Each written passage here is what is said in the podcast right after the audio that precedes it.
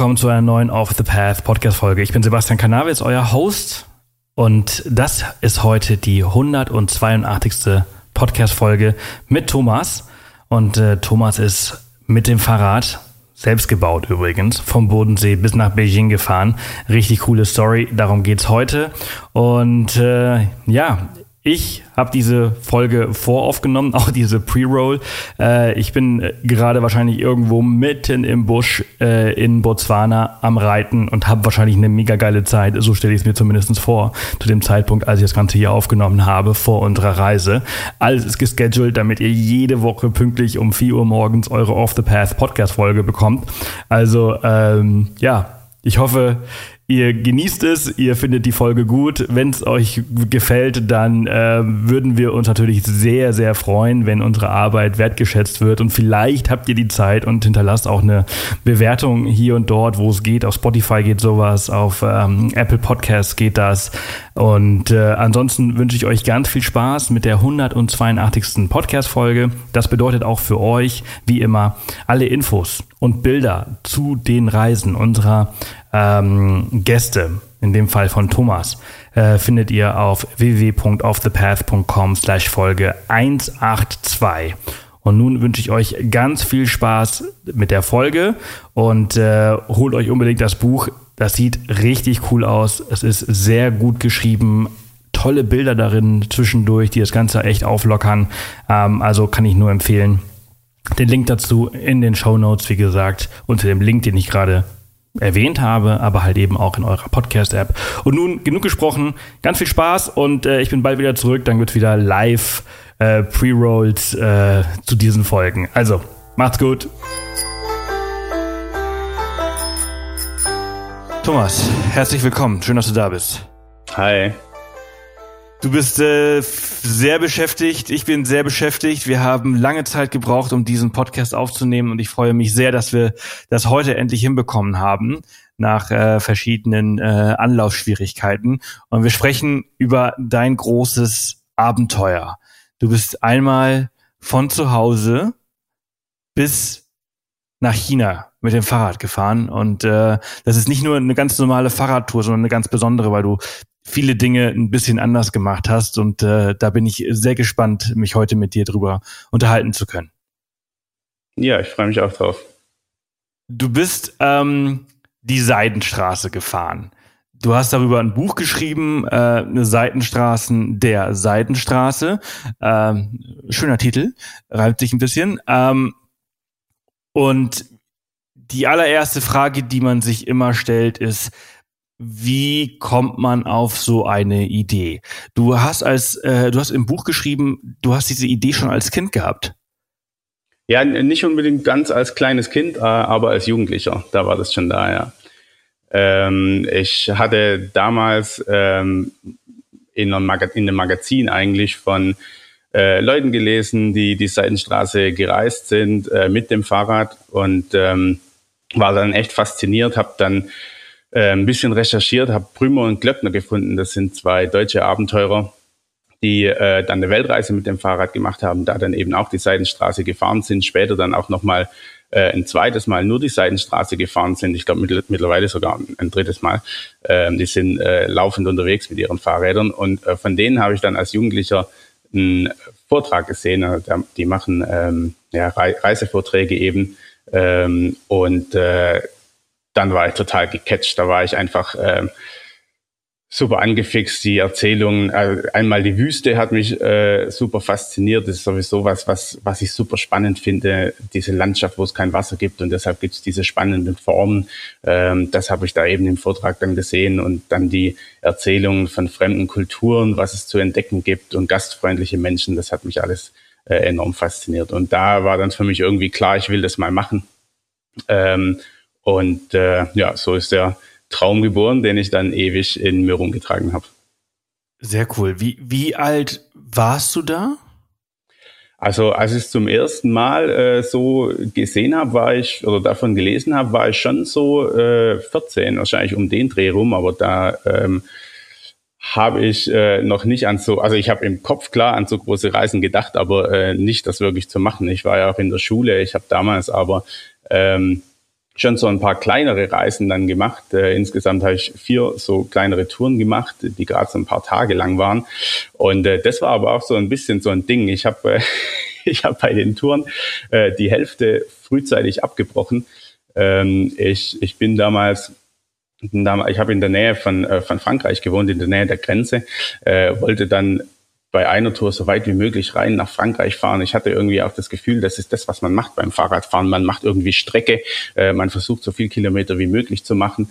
Ähm, das habe ich dann auch versucht und ähm, bin da auch alleine unterwegs gewesen, habe dann unterwegs gemerkt, so das Alleinsein ist irgendwie nicht, nichts für mich. Ähm, zum ersten Mal da als, als junger Kerl äh, wirklich so zwei, drei Tage äh, auch mit alleine draußen schlafen. Und ähm, und dann haben mich Freunde mit dem, mit dem Auto besucht, die wollten ursprünglich mitfahren, äh, konnten dann aber nicht, denn die waren etwas älter ähm, und äh, haben mich dann besucht. Und dann war es dann wirklich so, dass ich, ähm, als die dann da waren, bemerkt habe, so ich, ich will eigentlich nicht mehr weiter. Und bin dann tatsächlich mit denen heimgefahren, habe diese Tour abgebrochen habe dann später noch mal eine Tour gemacht, äh, Richtung Luxemburg hoch, irgendwie gleicher Gedanke, ähm, wollte unbedingt Luxemburg erreichen, ähm, hatte aber nicht genug Zeit, dass ich das irgendwie geschafft hätte. Es waren, haben mir riesige ähm, Tagesetappen davor genommen, war dann für mich einfach nicht machbar. Ich bin nie äh, irgendwie in Luxemburg angekommen und ähm, ja und habe dann irgendwann nach nach Tag drei oder vier meine Eltern an, ich glaube drei war es, meine Eltern angerufen gesagt so, hey, holt mich ab, irgendwo ganz weit weg von daheim, weil ich einfach nicht mehr weiterfahren wollte. Und so habe ich von, von vier Touren tatsächlich zwei abgebrochen, hatte so ein bisschen das Gefühl, das Radfahren ist eigentlich nichts für mich, hatte dann auch so, natürlich war der Traum noch da, so eine große Reise zu machen, die Seidenstraße zu fahren, aber irgendwie dachte ich eben auch, vielleicht, vielleicht ist das Biken doch nichts für mich, hatte deshalb auch ewig Angst und ist dann echt lange vor mir hergeschoben. Auch interessant, also die Reise stand nicht unter einem sehr äh, guten Stern, ne? Also in meinem Kopf schon, aber ich hatte, also mein, mein ich, ich habe ja immer gern weiter recherchiert. Ich habe zehn Jahre lang eigentlich äh, erstmal bin ich erstmal mit der Finger auf der Landkarte äh, unterwegs gewesen und äh, habe deshalb immer, also ich habe Orte gekannt, ich habe jetzt nicht wirklich recherchiert, ähm, so dass ich jetzt direkt losfahren will, aber ich habe eben einfach ähm, Landschaften angeschaut, mir Berichte äh, so durchgelesen. Der Traum war irgendwie da, aber ich war eben einer, der, der mit dem Kopf ähm, auf dem Sofa gereist ist und mit dem Finger auf der Landkarte. Also was dieser Traum angeht, ich habe schon andere äh, Reisen dann gemacht, äh, als ich dann aus der Schule raus war, ähm, eher so Backpacking und ähm, und auch in Europa. Also ich, ich surfe auch, bin dann eigentlich äh, fast jeden Sommer äh, an Atlantik rübergefahren und äh, solche Sachen habe ich dann schon gemacht, aber diese diese große Fahrradreise, davor hatte ich dann halt irgendwie dann doch Respekt und äh, obwohl obwohl dieser Traum immer da war und und ähm, und nicht nicht weggegangen ist, also die Angst hat es nicht geschafft zu sagen so hey ähm, lass es komplett, es ist immer im Hinterkopf geblieben. Heute möchte ich euch ein Unternehmen vorstellen, das schon seit 1966 Fahrradbekleidung herstellt, und zwar Agu aus den Niederlanden. Der Spruch, es gibt kein schlechtes Wetter, sondern nur schlechte Kleidung, der greift nicht nur beim Wandern, sondern auch beim Fahrradfahren. Bei Agu findet ihr nachhaltige Fahrradbekleidung in modernen holländischen Design. Egal ob Mountain- oder Citybike, es gibt schöne und stylische Regenjacken für jeden. Und auch hier auf der Sonneninsel gibt es Regentage, weshalb ich mich besonders über meine neue Agu-Regenjacke für mein Roadbike freue. Jetzt gibt es wirklich keine Ausreden mehr, um nicht das Fahrrad rauszuholen und eine Runde zu fahren. Funktionalität wird bei Agu durch jahrelange Expertise gelebt und mit innovativen Ideen perfektioniert. Ihr könnt aktuell 15% auf die gesamte Kollektion von Agu sparen mit dem Code OTP15. Den Link dazu, den findet ihr in den Show Notes. Wie alt warst du, als du dann äh, endgültig deine Sachen gepackt hast und losgefahren bist? Puh, ich bin immer mit äh, Alter ein bisschen schwierig. Ich kann die Jahreszahl sagen. Es war 2017, lass mich rechnen. Ich bin jetzt äh, ungefähr 36, das heißt fünf Jahre 31. Ach genau, ich habe meinen 31. Geburtstag habe ich in der Wüste gefeiert äh, im Iran. Genau. Ich bin auch immer noch 24, aber das ist auch schon ein paar Jahre her. ja. Also du warst ja, dann, 31, also du hast also genau. tatsächlich. Dann war es sogar mehr, also mehr als zehn Jahre habe ich diesen Traum gehegt. Also du hast 15 Jahre, 16, 17 Jahre hast du äh, diesen Traum, also von der Idee, als du diesen Vortrag äh, gehört hast, äh, bis zur Realisierung? Naja, sagen wir mal, äh, bis du halt angefangen hast, das richtig zu planen, würde ich jetzt mal so schätzen, ähm, 15 Jahre lang hat das gebraucht. Zwei Fehlversuche, also äh, nicht viel Versuche, die Reise zu machen, aber äh, viel Versuche, andere Fahrradreisen zu machen, genau. bevor du das dann wirklich umgesetzt hast. Ja, also es ist natürlich auch so, man, man schiebt dann sowas natürlich ein bisschen in den Hintergrund. Ich, ich war dann, ich war dann auch Student, äh, man lernt viele Leute kennen. Ähm, es kommen dann andere Möglichkeiten auf, Reisen zu machen. Also man tut sich dann halt zusammen und sagt, hey, es wäre doch cool und dann fliegt man irgendwo hin und äh, dann ähm, packt man eben das Auto und macht Roadtrips. Ähm, es kommt dann auch irgendwie, ähm, kommen eben andere Möglichkeiten. Ich war schon sehr viel unterwegs, äh, das immer. Also Reisen hat mich total angefixt gehabt. Ähm, habe immer versucht, also ich habe bemerkt, wenn ich so unterwegs war, ähm, ich, ich will da irgendwie immer mehr, je mehr ich sehe, desto weniger, ähm, äh, desto mehr bemerke ich, dass ich auch andere Dinge nicht kenne oder andere Regionen, Orte, äh, Kulturen nicht kenne. Und so war mit jeder Reise dann drei, vier Monate später dann schon wieder die nächste Idee geboren. Und, äh, und so bin ich dann schon unterwegs gewesen, aber die Fahrradreise, die habe ich eben immer hinten angestellt. Und so kam das dann, dass es wirklich ja 15 Jahre, oder ja, ungefähr 15 Jahre dann wahrscheinlich nachher waren. Ja, von dem ersten Gedanken, ähm, also wirklich drüber nachdenken konnte ich ja erst äh, mit äh, 19 nach der Schule beziehungsweise dann noch ein Jahr Zivi, also ab 20, so wäre es dann äh, möglich gewesen, genau. Aber wurde das in deinem Kopf zu einem Mammutprojekt, wo du nicht sicher warst, ob du dem gewachsen bist? Dadurch, dass du halt eben deine, deine zwei Versuche, eine Radreise vorher zu machen, die ja dann ja, im, im klassischen Sinne gescheitert sind, auch, auch wenn ich das jetzt nicht so sehen würde, aber äh, in, in dem Moment einfach nicht das Richtige waren. Ähm, ist daraus was Größeres geworden, als es eigentlich war? Also ich habe im Nachhinein dann schon bemerkt, ähm, es war eigentlich eine unbegründete Angst äh, und die kam natürlich auch daher, dass man, also äh, wir wachsen eben auf, dass das Fahrrad ein Sportgerät ist. Ähm, wir, wir denken, ein Fahrrad ist dazu da, dass man Strecke macht. Ähm, und ich habe ich hab eben den Schalter nicht umlegen können. Ähm, habe da wahrscheinlich auch Lebenserfahrung gebraucht, diesen Schalter umzulegen, um zu sagen, so, ich nutze das Fahrrad so, wie ich es nutzen will. Ähm, einfach als Fortbewegungsmittel auf einer Reise, das mir die Möglichkeit gibt, sehr einfach in Kontakt mit äh, Menschen zu bekommen, ähm, das aber auch sehr flexibel ist. Ich kann ein Fahrrad ähm, auf jede, ähm, auf jedes andere Transportmittel äh, draufladen oder klein auseinanderbauen und in kleine PKWs auch rein äh, verladen und ähm, also äh, Britsche des LKWs ist ja super easy, einfach hochlupfen. Ich kann es in den Zug verladen. Ich kann äh, im Prinzip bin ich sehr sehr flexibel mit einem Bike. Ich kann es auch schieben, wenn äh, wenn Four-Wheel Drive auf einer total ausgewaschenen oder aufgeweichten Straße nicht weiterkommt ähm, oder erstmal ähm, ja eben schauen muss, wie er weiterkommt, finde ich mit dem Fahrrad allermeistens noch einen Weg und äh, oder kann dann eben einfach schieben. Das, eigentlich ist ein Fahrrad relativ flexibel, das habe ich aber nicht so gesehen. Ich habe es einfach so gesehen, wie, wie man es allermeistens sieht. Das Fahrrad ist ein Sportgerät, da fährt man richtig Fahrrad mit und irgendwie ist auch der Schnitt äh, wichtig. Ähm, also der, der, die Geschwindigkeit, die man damit hat und äh, davon wegzukommen, das hat er eben gebraucht und, äh, und deshalb war es so ein Riesending. Ich hatte dann so das Gefühl, okay, ich bin nicht dieser Typ, der ähm, ich sage jetzt einfach mal, äh, sich sportlich quält, sondern ich wollte erleben, ich wollte Abenteuer. Und ich dachte, irgendwie scheinbar muss man mit dem Fahrrad ähm, sich quälen. Und äh, deshalb habe ich eben Angst davor gehabt, mir macht diese Reise keinen Spaß und deshalb werde ich sie abbrechen. So, das war dahinter, äh, war, war der Hintergedanke. Wie gesagt, bin ich, äh, habe ich andere Reisen gemacht, Reiselogistik und wie man in fremden Kulturen auch, wo einfach kaum äh, Touristen hinkommen, äh, unterwegs sein kann. Das war für mich ähm, nicht so schwierig, das hatte ich gelernt, das, das war nicht das Problem. Das Problem war wirklich, dass ich dachte, äh, Fahrradfahren halte ich einfach nicht durch für äh, mehrere Monate. So, das war das Ding.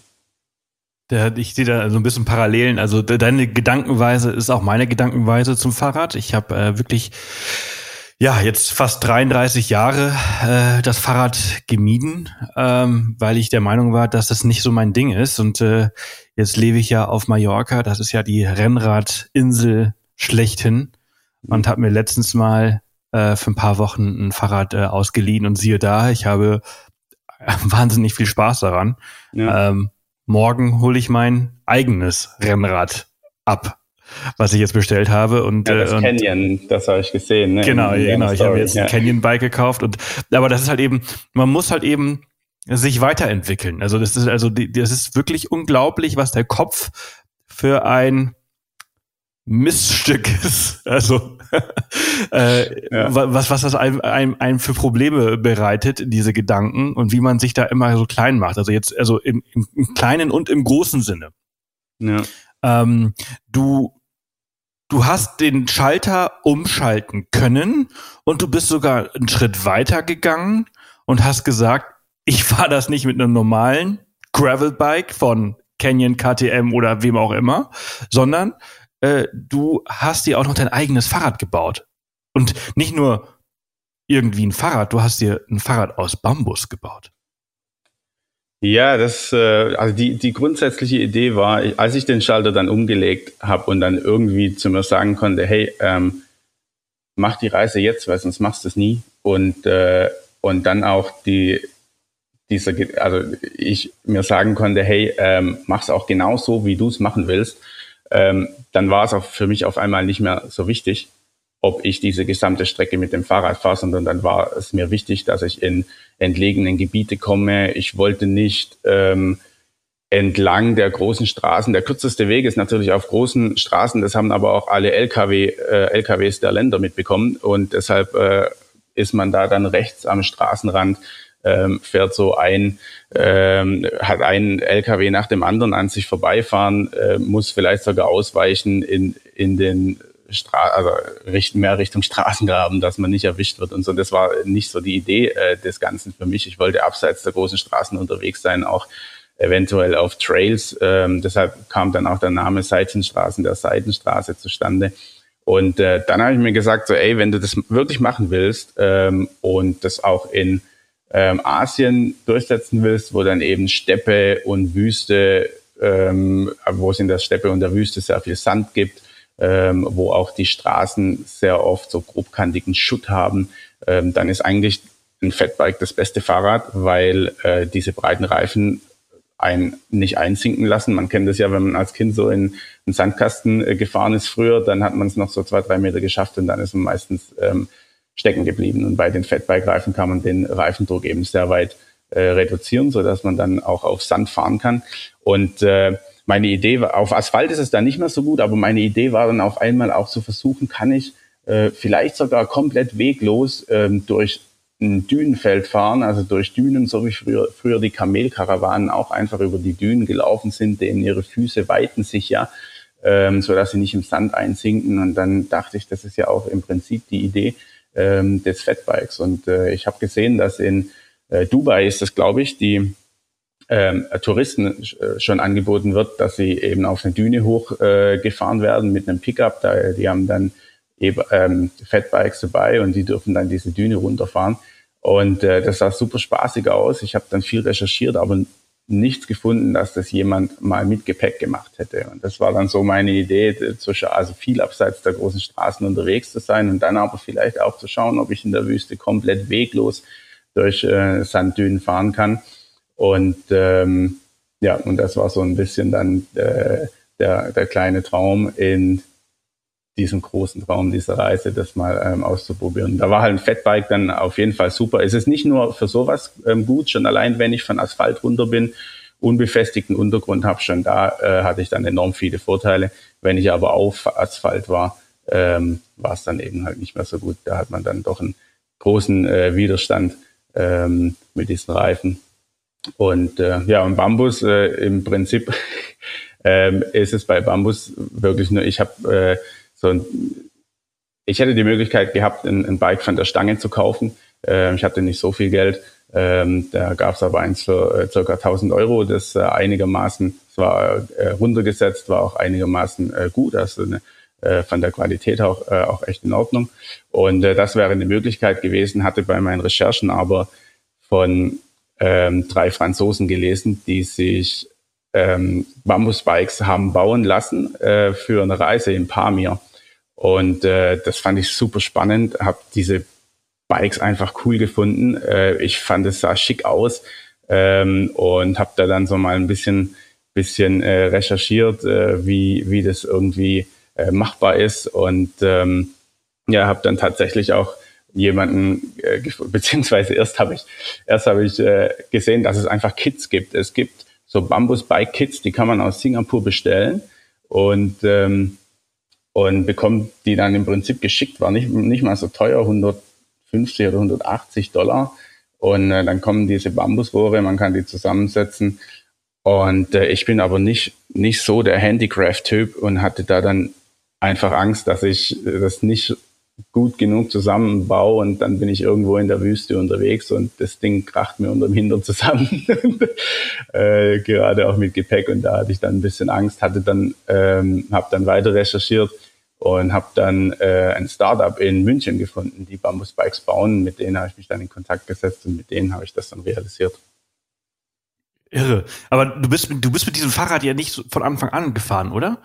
Nee, äh, nicht von Anfang an, tatsächlich nicht, weil ich es nicht hatte. Ähm, ich habe dann mit, äh, mit äh, BAM Original, heißt dieses Startup äh, aus München, sind drei Jungs, ähm, ja, beziehungsweise München-Ingolstadt, drei Jungs äh, aus Bayern.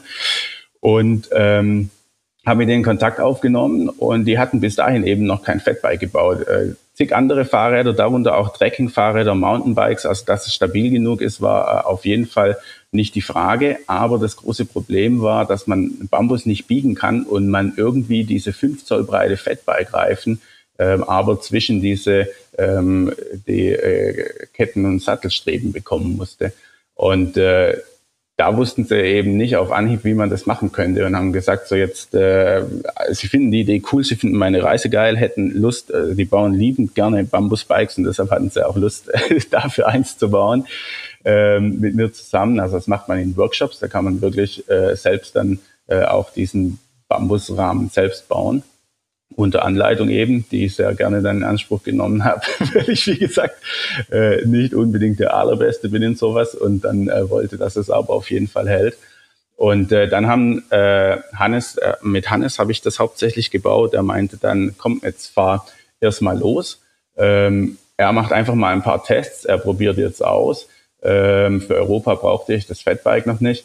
Und äh, dann haben wir gesagt, am Ende meiner Europa-Etappe äh, komme ich, komme ich zurück, dann bauen wir das Fatbike und dann äh, habe ich für die, für die Asien-Etappe eben äh, das Fatbike. In Europa bin ich dann erstmal mit meinem Mountainbike los. Ich bin da äh, im Prinzip einfach in den Keller gegangen, dann habe geschaut, was habe ich für Bikes. Ich hatte ein Klapprad, ähm, was ja eigentlich äh, ganz cool ist, wenn man sehr viel trampen will und das Fahrrad überall verladen will. Aber ich wollte ja auch abseits der großen Straßen un unterwegs sein, einfach auch auf ähm, Trails äh, über die Alpen ähm, und teilweise, und dann habe ich eben äh, mich am Ende für. Ich hatte sogar ein richtiges Trekking-Bike auch, das mich mal geschenkt bekommen hat. Während meiner Studienzeit wurde mir mein Bike geklaut. Dann hat eine ähm, eine Arbeitskollegin, wo ich gejobbt habe, die meinte, ja, ihr, ihr äh, Mitbewohner hat einfach eins im Keller stehen lassen, das könnte ich haben, also einfach ein Fahrrad. Ich dachte, ich bekomme irgendein Fahrrad. Und dann war es nachher eigentlich ein echt ganz gutes Trekkingbike. Aber ich wollte ja eben nicht auf den Straßen unterwegs sein. Dann habe ich mich für mein Mountainbike entschieden. Das war ein Fully. Ich hatte nur ein Fully. Hardtail wäre natürlich besser gewesen, um, ähm, um ja, so lange äh, Strecken auch zu fahren, ähm, weil die Federung dann doch immer wieder äh, auch Energie schluckt. Ähm, aber ich hatte nur das Fully, habe ich das genommen und dann im Bikepacking-Style. War ich zum ersten Mal Bikepacken, habe noch so ein bisschen paar äh, günstige ähm, ja, so Taschen gekauft, da versucht irgendwie Rand zu machen und dann bin ich damit losgefahren und dann erstmal Richtung Alpen, weil ich auf die Südseite der Alpen zuerst mal wollte. Und dann bist du mit dem Fahrrad erstmal ähm, über den Bodensee äh, nach Garmisch-Partenkirchen, da wo wir jetzt viele Jahre gelebt haben, ja, okay. wo du Tina getroffen hast und eine tolle ja. Zeit hattest äh, über ja. den Herbst. Du bist im Herbst losgefahren. Genau, ja. Ist jetzt natürlich, ist das die beste Zeit? Also ist ja schon der Herbst, ist ja schon sehr unberechenbar ähm, in manchen Gegenden. Wie war das? Ja, also wenn ich es mir aussuchen könnte, würde ich wahrscheinlich nicht direkt im Herbst zuerst losfahren. Ähm, ich äh, war da aber gerade mit meinem Referendariat fertig. Also ich habe äh, Studium und dann Referendariat gemacht. Oh, sorry, das war jetzt hier ein, eine Nachricht.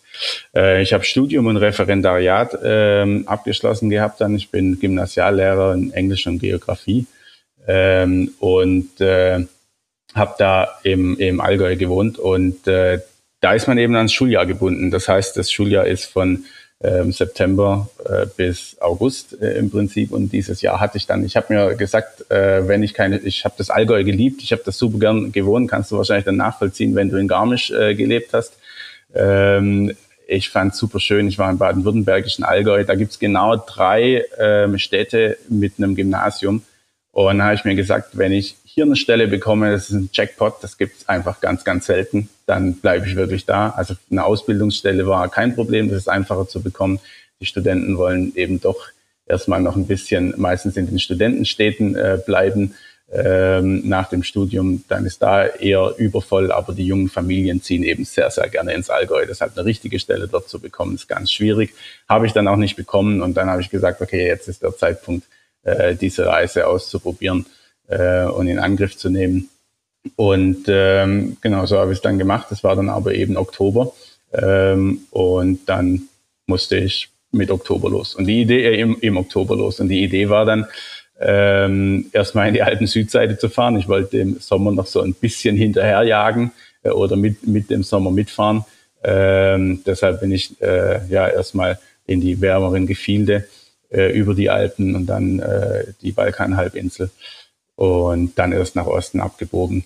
Ähm, und sobald ich dann von der Küste weg bin in Kroatien, war es dann einfach so, dass es auch schlagartig Winter wurde, ich Schnee hatte äh, und dann wirklich gleich im kalten Wetter unterwegs war. Also ich hatte so drei Wochen Schonfrist und dann war ich wirklich im Winter angekommen. Und kamen dann die alten Gedanken wieder, dass das nichts Richtiges ist für dich?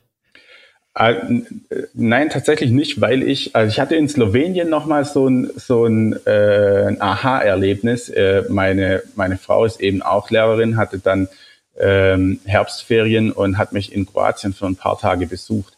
Und ähm, ich bin über die Alpen gefahren, ähm, auf kleinen Trails, hat dann auch alles so ein bisschen länger gebraucht. Und dann habe ich äh, eben auch gemerkt, dass, ähm, also ich musste dann zu einem bestimmten Zeitpunkt weil ich eben ähm, da, da sein wollte, wenn meine, damals war es noch Freundin, wenn meine Freundin äh, eben auch äh, da ist, ähm, musste ich dann eben in Rijeka, das war die Stadt, äh, ankommen und habe dann bemerkt, okay, jetzt muss ich echt in die Pedale treten. Und das habe ich dann auch gemacht und war dann eben wieder auf äh, so einer Bundesstraße unterwegs, wo dann ein LKW am anderen an mir vorbeigerauscht ist. Äh, links äh, war, also rechts war ein, ein Fluss Links äh, war eine Steilwand, es gab kaum Platz und äh, ich fand, ich habe mich wiedergefunden in der Situation, die ich eigentlich vermeiden wollte äh, auf dieser Reise oder nicht so viel äh, davon haben. Und ich wusste aber, es, es gab auf der anderen Seite des Flusses gab es einen Mountainbike Trail und äh, ich wusste auch, wenn ich da hingehe, bin ich einfach viel, viel langsamer und ich komme nicht rechtzeitig an. Und da habe ich wieder bemerkt, so ja, es ist einfach, es äh, ist einfach nicht sobald ich, sobald ich den Kopf runternehmen muss, um weniger Windwiderstand zu haben und in die Pedale treten, wie blöd, dass ich dann wirklich die Strecke auch mache in der Zeit, in der ich sie machen muss.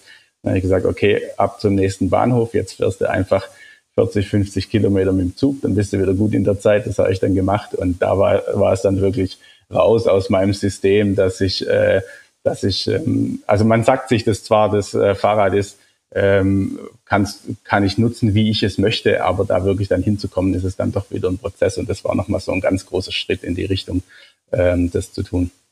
Hast du zum Glück relativ früh gel gelernt? Ja, es war echt dann äh, in der zweiten Woche der Reise, es war echt gut, ja. ja. Du hast, du, du bist ähm, Gymnasiallehrer für Englisch und Geografie.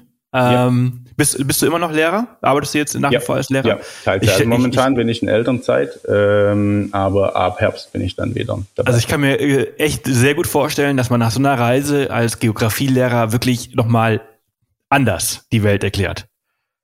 Ja, definitiv. Man hat, äh, man hat eben äh, sehr viel gesehen. Man hat äh, auch äh, Bilder davon und hat im Prinzip zu fast jedem Lernstoff, äh, den man rüberbringen möchte, hat man dann doch ähm, so eine kleine Anekdote oder äh, kann, kann eben einfach ein bisschen lebhafter äh, auch äh, darstellen, äh, um was es geht. Das ist äh, auf jeden Fall ein großer Pluspunkt, ja. Ich bin gespannt, wie viele Kinder du jetzt inspirierst, dann halt in 10, 20 Jahren selbst mal so eine Reise zu machen.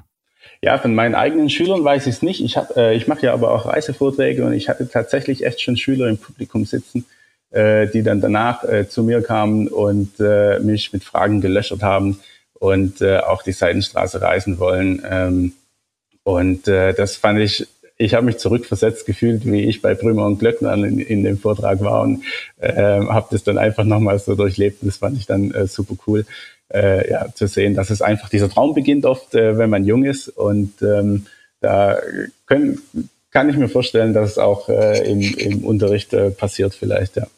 Das ist toll. Das ist wirklich, das ist richtig toll. Genau solche, solche Momente äh, braucht man ja. als, als, als Jugendlicher, wenn es sowieso so chaotisch ist ja. im Kopf und im Leben. Und äh, gerade auch jetzt, finde ich, in dieser wirklich verrückten Zeit, in der wir leben, wo wir wieder den Krieg vor der Haustür wieder, wir haben den noch nie gehabt, äh, vor der Haustür haben, braucht es solche, solche Geschichten, die einem zeigen, wie, wie toll die Welt ist und wie schön sie ist. Darüber haben wir eigentlich noch gar nicht so richtig gesprochen. Wir haben ja zum Glück noch ein bisschen Zeit. Ähm, es gibt hier eine Überschrift ähm, auf äh, Seite 47, die ich äh, sehr toll finde. You're too late. We just smoked a joint. Ja, das ähm, war ein, also, ja. Erzähl, wie, wie, wie kam diese Geschichte zusammen? Was ist da passiert? Ja, ich, äh, das war meine tatsächlich letzte letzte Etappe, also der, der letzte Fahrradtag ähm, auf meiner europäischen Etappe in Sofia, der Hauptstadt von Bulgarien. Ähm, da wollte ich dann meine europäische Etappe beenden, zurückfliegen ähm, und das Fatbike bauen für, für Asien.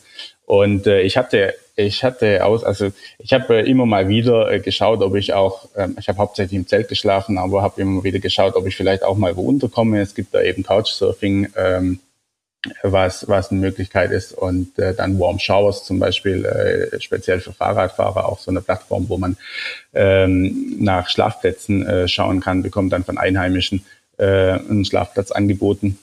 Oder auch mal eine warme Dusche, deshalb heißt es äh, Warm Showers, kann man als Radler auch ganz gut gebrauchen. Und äh, da habe ich dann, ich glaube, es war über Warm Showers, äh, Sophia Bike Rentals äh, gefunden. Das war einfach ein Fahrradladen und ähm, die haben gemeint, sie haben im Keller eine Couch stehen. Äh, da könnte man als Radreisender schlafen. Habe ich die kontaktiert, die haben gesagt, ja klar, komm vorbei. Ähm, wir haben, sie meinten dann, der Laden hätte aber gar nicht offen. Es war ja Winter und die haben äh, ihr, ähm, ihren Fahrradverleih eben nur im Sommer offen. Ähm, wenn dann Touristen in der Stadt sind, dann können die mit den Fahrrädern ein bisschen die Stadt erkunden. Und äh, es war ja schon Ende November Anfang Dezember und äh, dann äh, meinten sie, sie äh, sind aber trotzdem ab und zu mal kurz da, so irgendwie ein, zwei Stunden am Tag, machen Reparaturaufarbeiten ähm, äh, oder was es eben zu machen gibt, ein bisschen Orga. Und ich soll um 13 Uhr vorbeikommen. Und äh, dann habe ich da, wo ich eben war, ungefähr geschaut, wie lange brauche ich da, da, um da hinzukommen, dass ich 13 Uhr auch da bin, äh, weil ich ja wusste, die sind jetzt äh, irgendwie nur ein, zwei Stunden da ähm, oder bis 13 Uhr hat er gesagt. Ähm, und ich bin dann losgefahren und in Sofia, es ist ja eben eine Hauptstadt, also schon auch eine größere Stadt. Und äh, es war ein Wirrwarr an Fahrradwegen, die einfach immer wieder aufgehört haben und man stand vor einer Treppe mit 30, 35 Stufen hoch, runter. Also es gab Unterführungen, ähm, es gab Überführungen oder wie das auch immer heißt. Also man musste auch mal dann hochlaufen. Dann gab es eine, eine Brücke über eine Straße. Dann ging der Fahrradweg auf einmal auf der anderen Straße weiter. Man konnte auch nicht einfach über die Straße rüber. Ich habe ewig gebraucht, bis ich dort angekommen bin, einfach nur, weil ich mein Bike so oft irgendwelche Treppen hoch und runter schleppen musste. Fahrradwege auf einmal aufgehört haben, weil der einfach, der hat einfach aufgehört und auf einmal war da dann ein Parkplatz und du fragst dich, okay, warum war da jetzt ein Fahrrad? Also man stellt sein Fahrrad ja quasi nicht an einen Parkplatz, da waren auf einmal Parkplätze statt Autos und es war also ein totales Wirrwarr. Andere Städte haben gar keine Fahrradwege, aber man, man hofft sich ja dann so ein bisschen drauf verlassen zu können und, und es war dann super schwierig. Ich kam echt spät an, also zu spät, also nach 13 Uhr kam ich, ähm, kam ich da an und ähm, in Sophia Bike Rental und habe dann geklopft, sie waren noch da Und äh, dann, dann machen sie auf und ich habe mich dann, er, er meinte dann, Thomas, you are too late. Und dann habe ich gleich angefangen, mich zu entschuldigen, dass ich zu spät bin. Habe super Deutsch gedacht, dass man eben pünktlich sein muss und dass es jetzt ein Riesending ist, dass er jetzt noch länger warten musste. Und ähm, habe mich entschuldigt mit den Fahrradwegen, dass so viele Treppen waren und eben die ganze Story ausgepackt. Und dann ging auf einmal so ein Satz einfach so weiter und er meinte nur so, we just smoked a joint und grenzt mich so an durch seinen riesigen Bart. Und dann habe ich so bemerkt, okay, ich habe einfach wieder zu deutsch gedacht. es ging einfach gar nicht darum, dass ich jetzt, ich glaube, ich war eine Viertelstunde zu spät oder so, habe mir einen riesen Kopf gemacht. Und äh, ja, die Uhren ticken eben in anderen Ländern doch auch manchmal ein bisschen anders von da an wird es auch immer entspannter, oder? Die Mentalität der Leute. Also du verlässt ja wirklich so die, die deutschen Gefilde, das deutsche Denken. Ähm, ist das etwas, was du auf der Reise so ein bisschen auch abgelegt hast und ein bisschen mehr von anderen gelernt hast? Ja, also man, äh, klar, man, man lernt von anderen Kulturen. Ich weiß jetzt nicht, ob ich es unbedingt so auf, äh, auf die Mentalität ähm, münzen kann jetzt auf diese Seidenstraßenreise. Also ich habe da, wie gesagt, klar, als, als Deutscher hat man, auch wenn man dann eben ein Deutscher ist, man, man hat eben seine Kultur im, im Rucksack dabei oder man, man lebt ja seine Kultur. Äh, und, äh, und dann merkt man eben schon auch die, die Unterschiede. Ich könnte aber jetzt nicht unbedingt sagen, dass es je weiter ich nach Osten gekommen bin, dass es ähm, da die, die Mentalität, dass ich gemerkt hätte, wie sich die Mentalität äh, der Menschen ändert. Aber was ich gemerkt habe, ist eben, dass sich die Kultur ähm, ändert, wenn ich Richtung Osten fahre. Und das fand ich spannend. Das war auch meine Idee, warum ich direkt von der Haustüre losfahren wollte. Es ist ja super interessant. Man denkt da eigentlich gar nicht dran. Aber wenn wir aus unserer Haustüre hier in Deutschland rausgehen, ist die Straße, die vor unserem Haus vorbei äh, führt, ist direkt verbunden mit Peking. Man kann einfach an dieser Straße, auf dieser Straße losfahren, muss dann die richtigen Abzweigungen nehmen für einige Monate und irgendwann ist man dann äh, wirklich in Peking. Es ist alles verbunden, also zumindest auf dem eurasischen Kontinent hier. Also und alle Wege führen nach Peking, nicht nach Rom. Sozusagen, also in, in, für meine Reise in dem Fall dann ja. Also es ist tatsächlich so, dass die Seitenstraße auch sehr viele Routen hat, wo man sich entscheiden äh, muss, welche nimmt man, aber am Ende führen sie dann alle nach Xi'an oder Peking, je nachdem, ähm, ja, in, in welchem Jahrhundert man sozusagen unterwegs war. Und äh, also die alte Seitenstraße hört eigentlich in Xi'an auf. Das war damals die Hauptstadt von äh, China. Und äh, ja, und da habe ich auch, und das war so ein bisschen meine Idee von, von dieser Haus, von meiner Haustür loszufahren und dann langsam zu merken, wie sich die Kultur ändert. Ähm, und äh, erstmal, also zum ersten Mal hatte ich dann so diese, diesen ersten ähm, Aha-Effekt oder diese erste große Änderung, als ich nach Bosnien gekommen bin, ähm, wo dann der Muezzin ähm, vom Minarett zum Gebet gerufen hat. Und da habe ich dann bemerkt, okay, jetzt bin ich so weit nach Osten gefahren, ähm, dass ich das höre, dass ich das höre, dass ich nicht mehr ähm, nur in diesem äh, in dieser christlichen Kultur, wie wir sie hier haben, christliche abendländische Kultur im ähm, im äh, Balkan ist es ja dann orthodox, das ist schon auch so ein bisschen anders, ähm, aber dann war ich wirklich äh, auch in der muslimischen Kultur angekommen und äh, dann weiter in der Türkei, Iran äh, kam dann eben das, was wir so aus eurozentrischer Sicht, sage ich jetzt mal, so ein bisschen den Orient äh, nennen. Ähm, natürlich schwierig, äh, Dinge einfach so in den Topf zu werfen und, und abzugrenzen, aber aus unserer Sicht ist es dann schon äh, einfach eben was anderes. Und, und dann bin ich vom Iran ähm, nach Aserbaidschan äh, und das hat eher so einen russischen Einfluss. Und da hatte ich dann tatsächlich das Gefühl, ich fahre wieder nach Europa zurück. In meiner Gedankenwelt oder so wie ich gefühlt habe, wie ich kulturell geprägt war, hatte ich das Gefühl, dass diese, diese russisch geprägte Kultur in Aserbaidschan ähm, einfach so ein bisschen näher auch dran ist an unserer europäischen Kultur als ähm, die als jetzt Türkei und Iran, also beziehungsweise vor allem Iran. Also ich bin da aus dem Iran gekommen ähm, und hatte das Gefühl, ich war eigentlich fast schon wieder zurück. So, das hatte ich gar nicht erwartet, hatte ich nicht auf dem Schirm und so war es dann auch mit den anderen ähm, Ländern, also Usbekistan, äh, Kasachstan, Kirgistan, die ganzen ähm, ehemaligen Sowjetstaaten hatten eben diesen russischen Einfluss, der noch sehr äh, stark spürbar war und äh, oder eben noch spürbar ist. Klar, äh, der wird einfach noch ähm, ist einfach sehr, die Länder ähneln sich dann eben in der Kultur auch so ein bisschen. Und also so von meiner Wahrnehmung, jetzt spreche ich natürlich immer nur von meiner Wahrnehmung, die ich so als Radreisender dann hatte. Ähm, und äh, da war dann, äh, wie gesagt, so ein bisschen wieder diese, dieses Gefühl, näher an meiner eigenen Kultur zu sein, bis ich dann in Kirgistan die Grenze nach China überschritten habe. Und das war dann eine komplett andere Welt. Ähm, da habe ich dann gemerkt, es gibt nicht mehr so viele Gemeinsamkeiten in, äh, also gerade, wie gesagt, hatte ich ja noch das, das Gefühl in Russland, da gibt's mehr, äh, ja, mehr so die Gemeinsamkeiten mit der europäischen Kultur und dann war es wirklich komplett anders, auch von, von der Verständigung. Ähm, Im Russischen konnte man eben manche Wörter noch so ein bisschen ableiten oder es gibt auch so international gebräuchliche Worte, äh, äh, Wörter, die man gut verstehen kann, wie zum Beispiel jetzt Direktion für Richtung ähm, wird immer ganz gern benutzt und überall verstanden. Oder man kann auch mal Mini sagen, statt klein wird allermeistens auch verstanden. Es gibt eben so international gebräuchliche Wörter. In China gab es einfach nur noch okay. Das haben sie auch verwendet. Ansonsten habe ich nichts verstanden. Ich wusste nicht, wo ein Satz aufhört, wo der Satz endet. Ähm, ich wusste nicht, wo ein Wort aufhört, wo ein Wort endet. Man hat keine Ahnung mehr von dem, was das Gegenüber äh, sagt. Mimik und Gestik ist auch anders ähm, und äh, natürlich kulturell äh, ist es auch ganz anders. Da, ähm, da war es dann wirklich im letzten Land der Reise sozusagen äh, nochmal ein richtiges Abenteuer.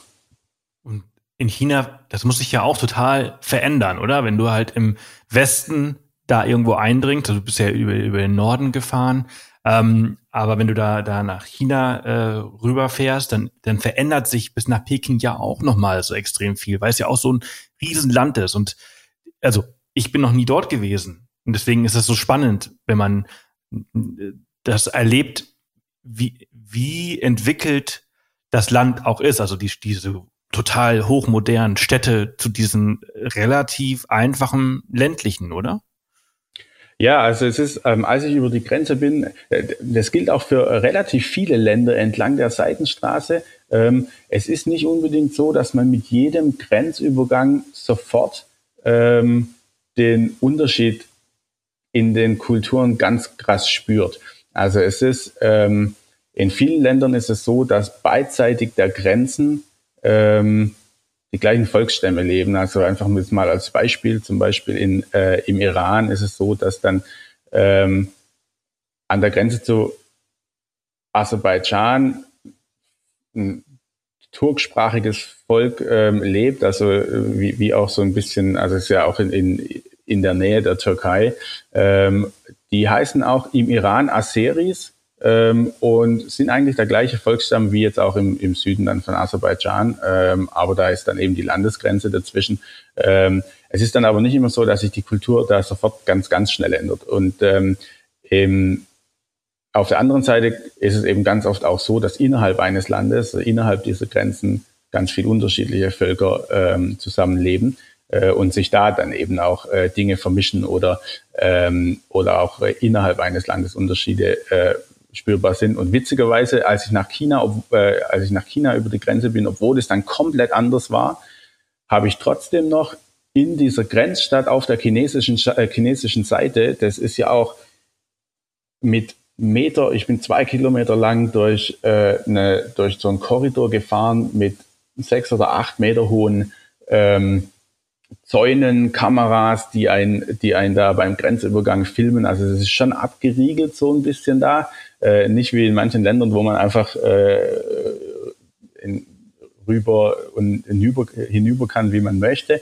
Ähm, und trotzdem war es so, dass ich Lackmann, das ist so ein Gericht, das gibt es ganz oft in, in diesen ähm, Ex-Sowjet-Ländern. Ähm, und äh, da ist es, ähm, diese, diesen Lackmann habe ich dann eben in China auf der chinesischen Seite auch angeboten bekommen. Und äh, es gab sogar auch jemanden, der noch Russisch gesprochen hat. Und dann habe ich gedacht, okay, krass, also selbst an dieser Grenze äh, macht es nicht ganz halt. Und dann ist es aber wirklich so, dass klar, je weiter man dann nach Westen kommt, also man ist ja da in Xinjiang, äh, bin ich ja über die Grenze, man ist da ja auch erstmal bei den Uiguren. Ähm, da werden, äh, wohnen zwar mittlerweile auch sehr viele Han-Chinesen, Ähm, aber je weiter man dann eben Richtung Peking fährt, ähm, ändert sich da auch nochmal äh, und es wird dann äh, ja, man, man kommt dann aus den Uiguren-Provinzen raus in, in das Han-China, sage ich jetzt mal, was dann natürlich auch nochmal einen großen Unterschied ist, auch von der Religion schon. Äh, die Uiguren sind ja Moslems und äh, dann die äh, Chinesen eben Buddhisten. Ja, ja, ja das, und das, das ist das, was ich meine. Wenn, wenn, wenn, wenn du als Lehrer diesen Kindern dann das erzählst, dann ist das einfach eine ganz andere, eine ganz andere Geschichte. Ja, es ist weil du, weil du dieses, diese, diese Erfahrung und diese Erlebnisse hast. Du kannst es einfach so viel besser rüberbringen, als wenn jemand einfach aus dem Buch dir erzählt, wie die Welt ist.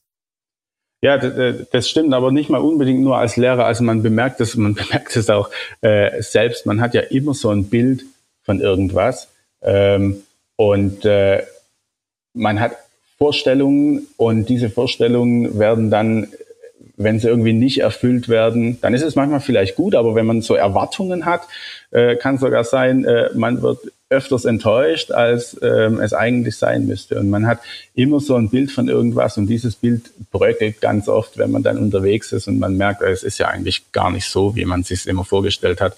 Ähm, und äh, ja, muss da immer auch offen, offen bleiben dafür. Und das habe ich gemerkt, dass diese, diese Bilder im Kopf, die sind bei mir dann auch auf dieser Reise gebröckelt. Es gibt da auch ein ganz krasses Beispiel. Ich musste, äh, ich habe für Turkmenistan kein Visum bekommen. Das wäre so ein bisschen der direktere Weg äh, gewesen.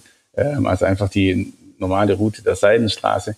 Und ich musste dann, ähm, oder die mittlere Route der Seidenstraße, sage ich mal, musste dann über Norden ausweichen ähm, durch Aserbaidschan äh, eben über das Kaspische Meer mit der Fähre nach Kasachstan und dann von hinten her nach Usbekistan rein. Das waren, glaube ich, 1500 Kilometer Umwege oder sowas. Und, ähm, und ich hatte Aserbaidschan stand deshalb eigentlich einfach nicht auf meiner Liste. Ich habe da äh, jetzt nicht groß irgendwie ein äh, was erwartet man oder ja große Erwartungen gehabt. Ich habe da äh, klar gewusst, man kennt so ein bisschen aus den Medien, ähm, hat deshalb so ein bisschen ja ein negatives Bild auch einfach wegen ähm, der Politik. Und äh, das ist eigentlich alles, was ich davon wusste. Also, da, das bekommt man mit, ansonsten eigentlich nichts und bin dann einfach wie eher wie so ein bisschen ungeschriebenes Blatt mit, wenn dann schon, wenn dann eher diesen negativen äh, Bildern im Kopf in dieses Land reingefahren.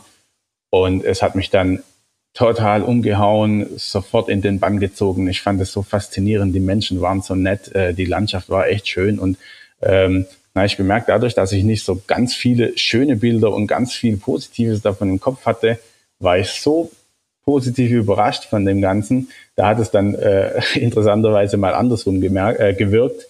Aber da habe ich dann gemerkt, äh, es ist doch einfach besser. Man ist so ein unbeschriebenes Blatt und geht als unbeschriebenes Blatt, Blatt reisen und füllt dann irgendwie dieses Blatt mit seinen Erfahrungen, die man selbst macht.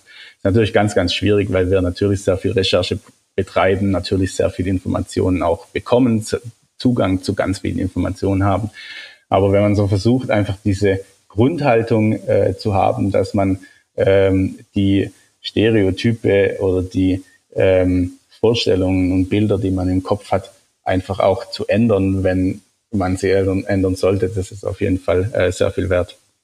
Also theoretisch wäre das Ideal, praktisch äh, leider unmöglich. Genau. In, der, in der Welt, in der wir sind, äh, genau. ist das einfach wenn man TikTok und Instagram aufmacht, dann wird man ja schon äh, vollgespammt mit mit mit vielen Sachen, die leider oft auch einfach falsch sind und die sich einfach irgendwie festlegen, aber nicht nur da, sondern halt einfach ganz in den klassischen Medien oder im Fernsehen äh, ja. ist das ja genauso und deswegen deswegen ist aber Reisen auch so wichtig, weil wir halt eben alle keine unbeschriebenen Blätter sind, weil wir alle vollgekritzelt sind mit irgendwelchen ähm, Notizen, die oft auch einfach falsch abgeschrieben sind, ja. ähm, ist es so wichtig, dass wir die überschreiben.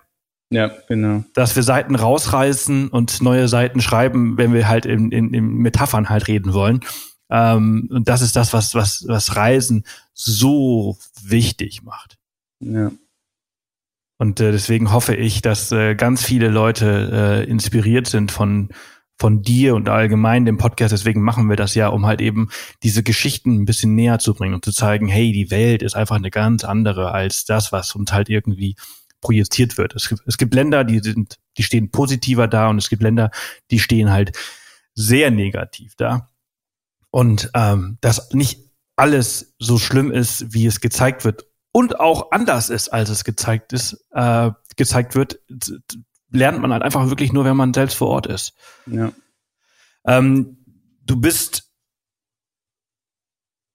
in der Türkei, Bosnien warst du, also im Osten, du bist mit deinem Mountainbike unterwegs gewesen und ähm, du bist ja nochmal zurück nach München, hast mit diesem Startup ähm, dein, dein Fatbike fertig gemacht, was sie ja in der Zwischenzeit für dich entwickelt haben. Und dann bist du mit dem ja irgendwann wieder zurückgeflogen. Und ich glaube, äh, im Iran war es, wo du das allererste Mal dein Fatbike so richtig nutzen konntest, wo auf einmal diese, diese breiten Reifen gegriffen haben. Richtig? Ja, ich habe, ähm, ich bin in die Türkei zuerst damit geflogen, äh, war da zweieinhalb Wochen unterwegs. Da war äh, meine Schwester und auch äh, mein Cousin äh, mit dabei für eine kleine Etappe. Und ähm, blöderweise ist gerade da, wo äh, die mich besuchen gekommen äh, sind, ist dann mein, es war quasi die Jungfernfahrt mit Gepäck äh, des Ganzen. Ich hätte mal in Deutschland das Fahrrad richtig testen sollen. Ähm, es war ja ein Prototyp und äh, hatte aber leider die Zeit nicht, weil der äh, Fahrradbau dann doch einfach ein bisschen länger gebraucht hat als ursprünglich geplant. Und äh, so bin ich dann so einfach mal kurz ein bisschen damit rumgefahren, hat äh, ganz okay ausgesehen, aber dann äh, mit Gepäck und den, den Kräften, die äh, so ein Fatbike irgendwie, also, ja, das so ein Fatbike mit sich bringt, die da am Wirken sind, haben die normalen Ausfallenden, die, äh, die normalerweise äh, bei den anderen Fahrrädern eben verwendet haben und da auch gut gehalten haben, äh, die haben sich da dann mit der Zeit verbogen. Und nach zweieinhalb Wochen war es dann wirklich so weit, dass mein Hinterrad, äh, mein Hinterrad bei jedem Mal Bremsen sich so stark gedreht hat ähm, oder aus der Linie äh, gekommen ist, dass, äh, dass es an der Kettenstrebe dann gestreift hat und blockiert hat.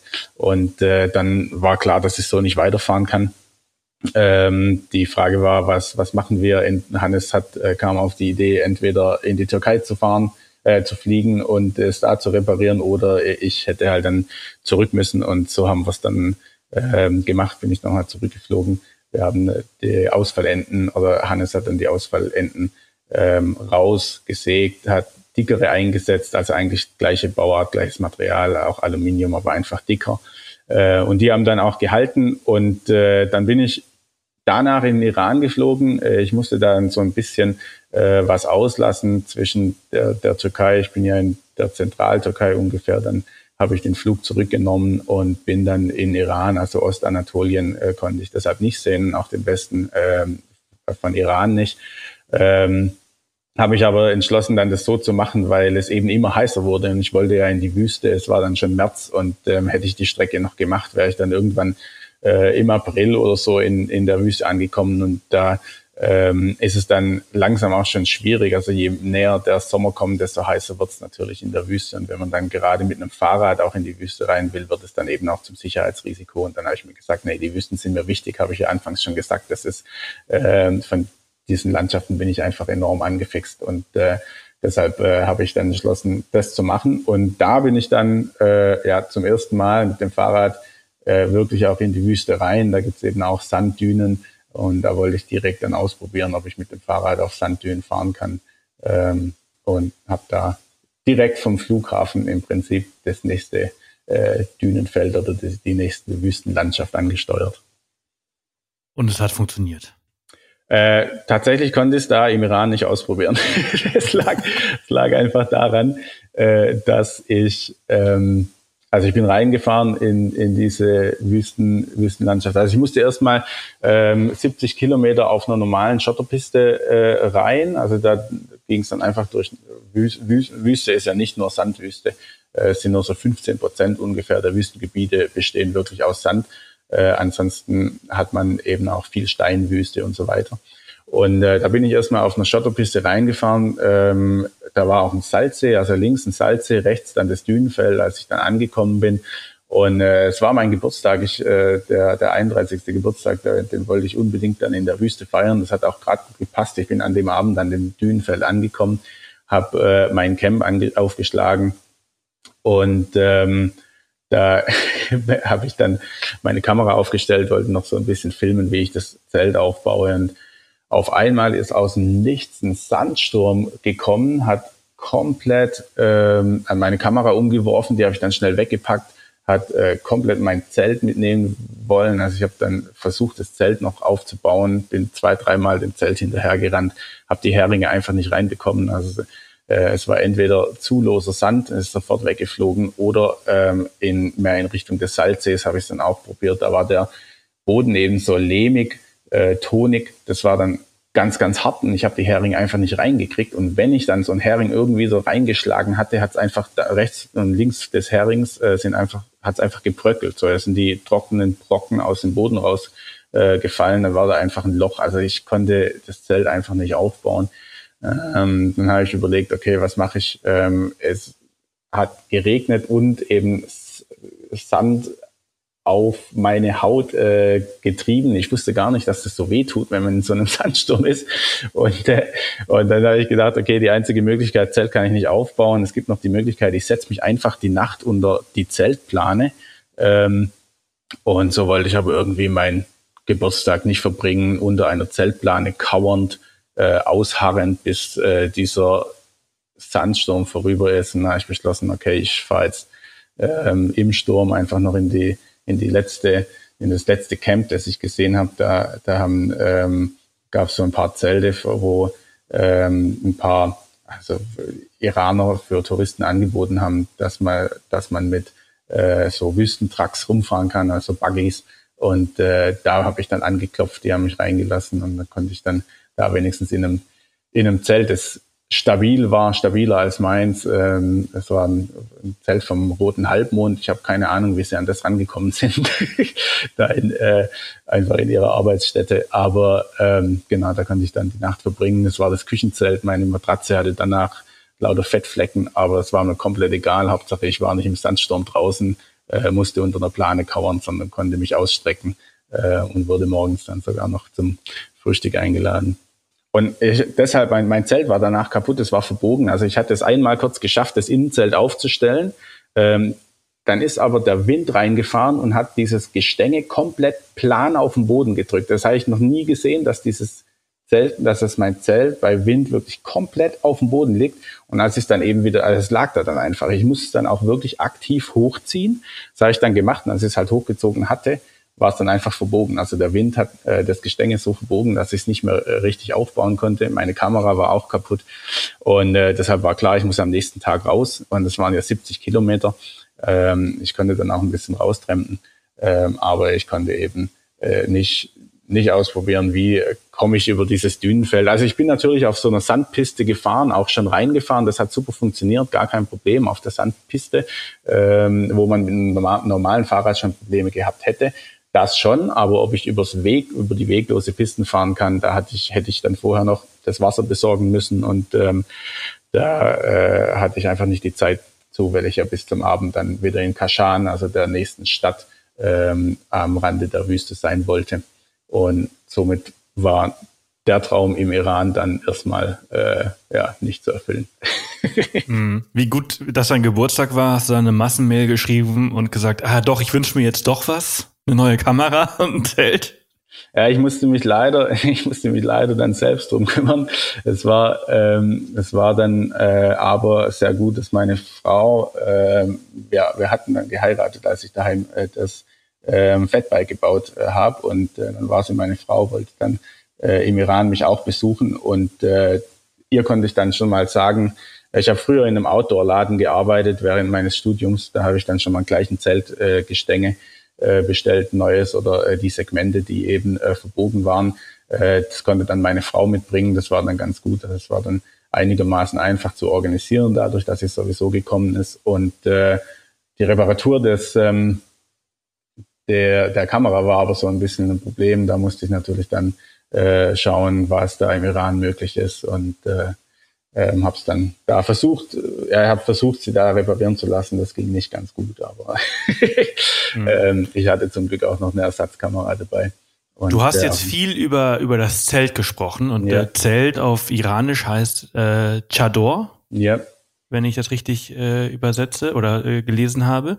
Und äh, das ist ja das, was die Frauen quasi dort tragen, äh, von Kopf bis Fuß. Und äh, da hast du erster Hand gemerkt oder ja, erfahren, wie sich doch ein bisschen was ändert in dem Land und wie junge Frauen so ein bisschen gegen die Kleiderordnung äh, Widerstand äh, äh, leisten. Ähm, wie war das? Das ist doch auch total spannend, weil man von außen, bevor man in dieses Land gereist ist, und ich bin leider noch nie im Iran gewesen, aber schon viel äh, gehört und, und gelesen, besonders hier im Podcast finde ich das immer sehr, sehr interessant. Ähm, da tut sich ein bisschen was. Ja, also die, ähm, die Regeln, also die Kleider, Kleidung, Kleiderordnung im Iran für Frauen äh, besonders ist eben so, dass ähm, das Haar und Schulter bedeckt äh, sein müssen. Deshalb ähm, braucht man auf jeden Fall ein Kopftuch, das dann eben bis äh, über die, eigentlich auch die Brust, also bis über äh, Schulter und, und Brust dann ähm, drüber reicht. Und äh, man soll aber auch oder muss auch den Hintern bedecken. Das heißt, da braucht man dann eben auch noch was. Und äh, viele ähm, Frauen, besonders der älteren Generation, haben dann eben einfach ein großes Tuch, also dieses Chador. Ähm, das sie dann einfach einmal um sich rumwickeln. Das geht dann von Kopf bis Fuß. Das ist so die einfachste Variante. Man kann ja im Haus äh, rumlaufen, wie man möchte. Und dann nimmt man eben dieses Tuch, dieses Chador, wickelt es einmal um sich rum äh, und kann dann das Haus verlassen. Also, und das hält man dann auch oft einfach vorne kurz mit den Händen zusammen. Und so geht es eben ruckzuck äh, und kann dann raus und ähm, ist quasi, also ist unterwegs, so wie es die Kleiderordnung vorschreibt. Das ist äh, eigentlich ganz äh, ganz praktisch im Prinzip, aber äh, viele junge Frauen möchten das eben nicht. Die äh, möchten dann doch auch äh, sich kleiden, wie sie es gerne hätten, auch äh, gerne draußen und ähm, sind, sind da ganz, ähm, sind da so ein bisschen auf, auf Kriegsfuß oft auch mit dieser, ähm, mit äh, dieser Kleiderordnung und versuchen so viel wie möglich ähm, da zu kompromittieren. Sie wollen einfach austesten, was ist möglich und ähm, haben ganz, ganz oft dann, also man sieht, ist schon so ein bisschen der typische Look der äh, iranischen Frau, dass man vorne äh, ganz, so viel Haar sieht wie möglich. Also der Haaransatz ähm, ist ganz oft sichtbar ähm, und oft fliegt dann eben auch das Kopftuch aus Versehen, äh, sage ich jetzt mal, äh, runter, so dass man das Haar sieht. Das wird dann gerne auch mal eine Minute lang erstmal nicht bemerkt und dann wird das Kopftuch so ganz langsam wieder über den Kopf gezogen. Ähm, man hat dann natürlich auch Klamotten, die zwar so einigermaßen über äh, etwas weiter sind am, am Hintern, vielleicht so eine Tunika oder sowas, aber äh, man versucht auch, ähm, ja, so, so gut es möglich ist, innerhalb dieser ähm, Kleiderordnung, ähm, ja, so oft so funky wie möglich auszusehen. Also das äh, habe hab ich doch auch bemerkt, dass gerade im Iran auch ähm, ja, de, die Mode dann teilweise echt äh, schrill auch ist äh, weil man innerhalb dieser Kleiderordnung dann eben doch auch äh, so leben möchte, äh, wie man es oder sich so zeigen möchte, wie man es eben äh, selbst will. Und ähm, es ist aber auch so, dass gerade die, ähm, ja, die letzten, also als ich dort war, so da die zwei Jahre davor, hatte sich das wohl sehr stark geändert. Ein Freund von mir war zwei Jahre davor da, da hat er gesagt, das, was ich so gesehen habe, das war da eigentlich noch überhaupt gar nicht möglich. Äh, und ich hatte dort mit Studenten im Iran gesprochen, die auch äh, wenn man im Haus waren, äh, sind da die Mädels rumgelaufen, wie einfach äh, bei uns auch. Da, da gab es einfach gar kein, äh, ja, gab es diese Kleiderordnung im Prinzip äh, überhaupt gar nicht für die. Und äh, natürlich nur, wenn man dann aus dem Haus ist, äh, musste man sich da irgendwie so ein bisschen dran halten. Und äh, die haben mir gesagt, dass gerade die zwei Jahre davor da eben sich sehr viel getan hat. Viele Frauen haben auch öffentlich das Kopftuch aus, äh, abgenommen aus Protest. Äh, haben, da gab es eine Frau zum Beispiel, die dann dieses Kopftuch an, eine Fa äh, an, an einen Stab gebunden hat und dieses Kopftuch, so es war ein weißes Kopftuch, dann so geweht hat äh, wie eine weiße Fahne, ähm, wurde dann damals von einem Polizisten von diesem Protest, auf dem sie stand, runtergeschmissen, hat sich dann auch irgendwie was gebrochen.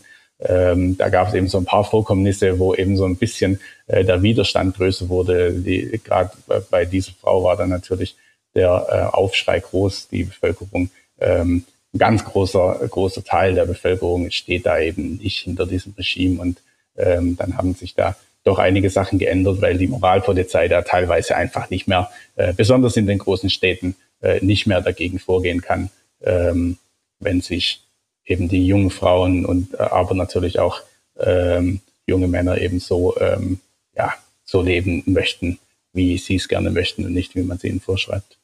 Ja, es ist halt einfach, eine, es kommt einfach eine neue Generation und diese Generation ist vielleicht ein bisschen offener als die, als die alte konservative Generation. Also und, äh, das finde ich so, das finde ich so spannend an, an deinem Buch. Es ist wirklich ein sehr, sehr tolles Buch, weil ich finde, du, du hast viele sehr gute Bilder. Du bist ein guter Fotograf. Du hast das alles sehr gut dokumentiert. Und ähm, dieser Mix aus Text und Bild macht das sehr, sehr spannend. Und ich finde halt besonders diese Berichte aus dem Iran, da erinnere ich mich so ein bisschen an, an die Folge mit äh, äh Couchsurfing äh, im Iran, äh, mit Stefan Ort, die wir hier auch vor, ich glaube, vor zwei Jahren veröffentlicht haben. Ähm, wie sehr sich das doch da, da hinter geschlossenen Türen, da muss es sich ja immer erst verändern, damit es vor die Tür tritt irgendwann. Irgendwer wird es dann irgendwann vor die Tür äh, äh bringen. Aber da tut sich was.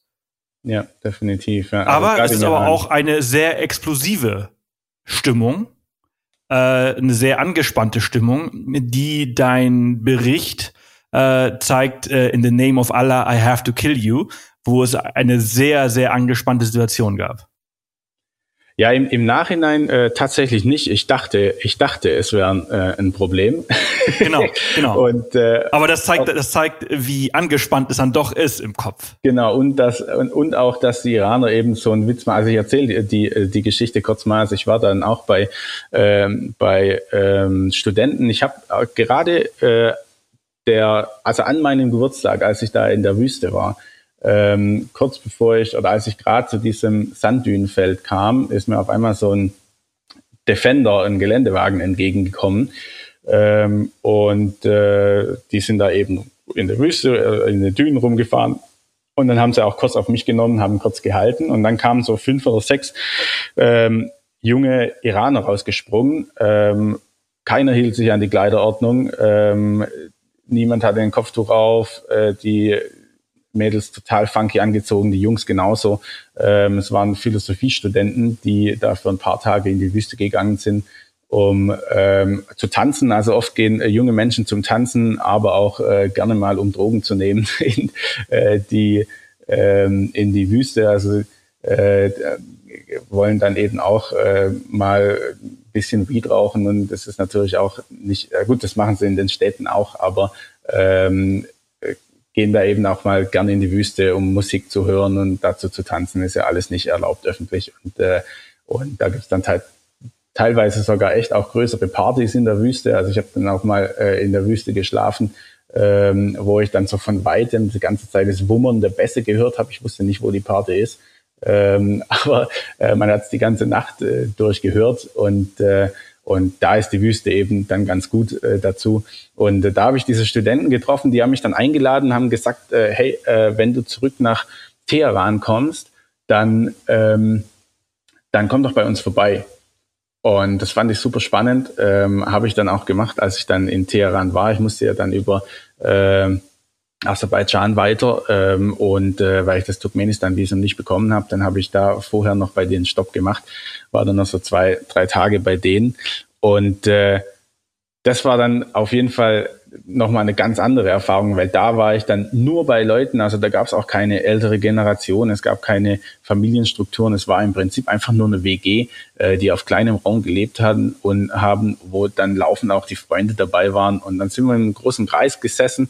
Es wurde ganz selbstverständlich äh, das Weed ausgepackt, es wurden Joints gedreht und äh, da stehen halt auch drakonische Strafen drauf im Iran. Und ähm, einfach auf Drogenkonsum, da wollte ich halt dann jetzt, da habe ich mich nicht super wohl gefühlt und habe mich dann extra, es gab ein Fenster, das war nach außen auch offen, da war so ein, eine ganz kleine Gasse, da habe ich mein Fahrrad gerade so reinbekommen, also die, die Gasse war echt äh, nur so breit wie ein Fahrradlenker oder ein, ein Ticken breiter, dass ich so gerade so durchkam und äh, da mussten dann quasi die, die Nachbarn, also die, die, wer da ins Wohngebiet wollte, also dieses Haus war relativ weit vorne an der Hauptstraße und wer dann so hinter in dieses Wohngebiet wollte, ist da eben vorbeigelaufen. Das Fenster war offen, es war einfach nur so dieser knappe Meter Platz, das heißt, jeder war direkt an diesem Fenster und hat natürlich riechen können, dass da drin ähm, äh, Weed geraucht wird. Und dann, dann äh, habe ich mich so unter dieses Fenster gesetzt dass man mich von außen nicht sehen kann, weil ich da echt so ein bisschen äh, Angst hatte. Und für die war das so das Normalste der Welt. Und sie haben dann auch dann so bemerkt, dass ich mich nicht so ganz wohl fühle und meinten dann so, äh, ja, Thomas, gar kein Problem. Ähm, wir machen das immer, das ist, das ist, ähm, da musst du, musst du jetzt keine Angst haben und so. Und äh, dann auf einmal schreit zu diesem Fenster rein, in the name of Allah, I have to kill you. Und äh, man hat mich ja gar nicht gesehen. Also der, der da draußen reingeschrien hat, der konnte ja eigentlich nur Iraner sehen. Und warum er jetzt auf Englisch spricht, äh, auf Englisch schreit, äh, das ist mir gar nicht in den Kopf gekommen. Ich war einfach nur erstarrt. Ich habe äh, ich hab gedacht, jetzt ist es passiert so. Ich habe jetzt diesen einen Fehler auf meiner Reise gemacht, ähm, der jetzt irgendwie alles beendet. Ich komme ins Gefängnis, keine Ahnung, ähm, werde irgendwie eine Schlagzeile. Einfach nur, weil ich dachte, ich muss jetzt hier dieser WG einen Besuch abstatten und äh, habe jetzt den größten Fehler irgendwie äh, begangen, den man da so begehen kann. Und einfach nur, weil ich so erstarrt war, weil ich so im, im Kopf hatte, dass diese, dass eben diese Moralpolizei ähm, rigoros vorgehen kann auch und äh, habe ich nicht mal bemerkt, dass es ja gar nicht sein kann, dass da irgendjemand jetzt auf Englisch hereinruft. Die anderen hatten aber auch, ich habe so in, in erschrockene Gesichter geblickt. Die wussten auch nicht so richtig, so was ist los. Also man konnte diesen Typ nicht sehen, er stand nicht direkt vor dem Fenster. Ähm, super erschrocken, ähm, alle hat, hat mir natürlich noch mehr ähm, Angst eingejagt, dass alle so erschrocken guckten. Dann hat sich langsam so einer äh, aufgemacht, ist Richtung Türe, hat rausgeguckt, dann schallendes Gelächter, sie kommen wieder zurück, er äh, kommt zurückgestürzt in den Raum. So ein anderer Typ trottet hinterher, der wohl ein Kumpel von denen ist, den sie irgendwie auch noch eingeladen hatten.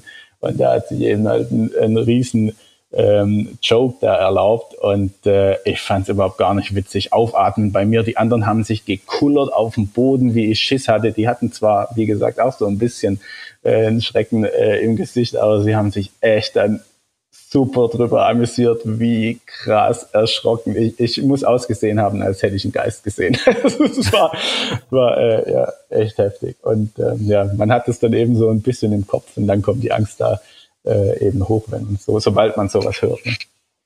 Ja, ja. War das, war das die Situation, in der du am meisten Angst gehabt hast auf der Reise? Ähm, also für, für den Moment ja. Also für den Moment war das äh, wirklich, wirklich krass. Ähm, äh, es gab es gab noch andere Situationen, wo dann eben auch äh, ja, wo es knapp war oder wo was Blödes passiert ist. Ich bin einmal bei ganz starkem Regen in Serbien unterwegs gewesen und dann war äh, also links von mir auch wieder ein Auto. Ich bin auch zu einem Couchsurfer wieder gefahren, war deshalb da in der Stadt.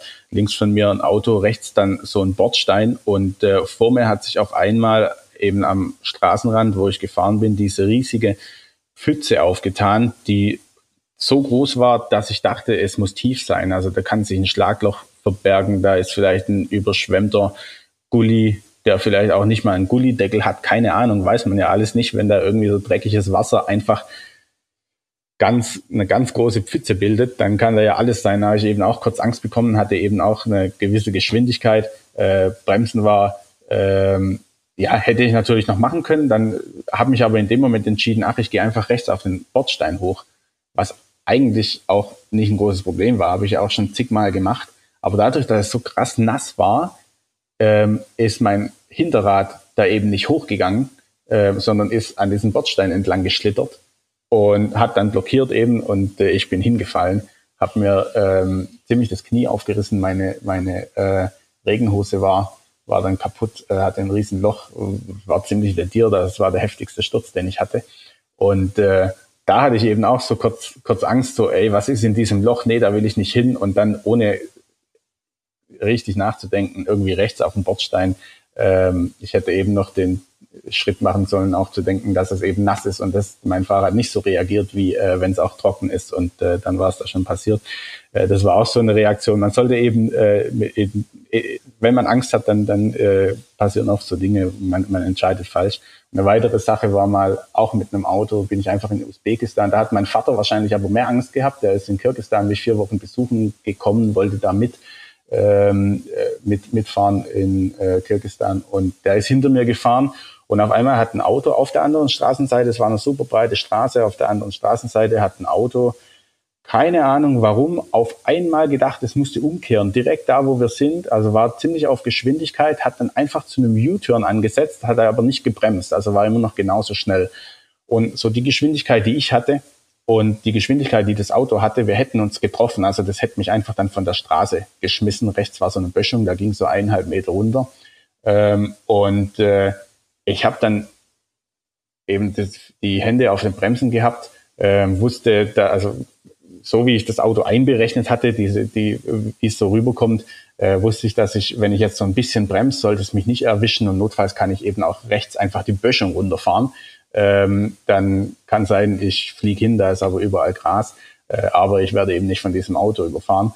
Ähm, und das war auch so kurz so ein Schreckmoment. Und mein Papa hinter mir, der hat mir aber dann danach gesagt, so, also der dachte wirklich, er wusste ja nicht, dass ich bremse oder dass ich eben rechts diese Böschung runterfahren würde. Und der dachte echt, jetzt erwischt mich das Auto komplett. Und das war's so. Ich werde jetzt direkt vor seinen Augen, er war ja so drei, vier Meter hinter mir, einfach von diesem Auto überfahren. Und das war dann schon krass. Also Verkehr ist natürlich auch so ein Ding. Und äh, ja, da hat man dann auch immer wieder äh, Angst davor. Das war auch so ein, äh, ja, diese, so ein Gedankengang, warum ich auch nicht unbedingt immer auf diesen großen Straßen unterwegs sein will. Also Verkehr ist wirklich auch eine Gefahrenquelle.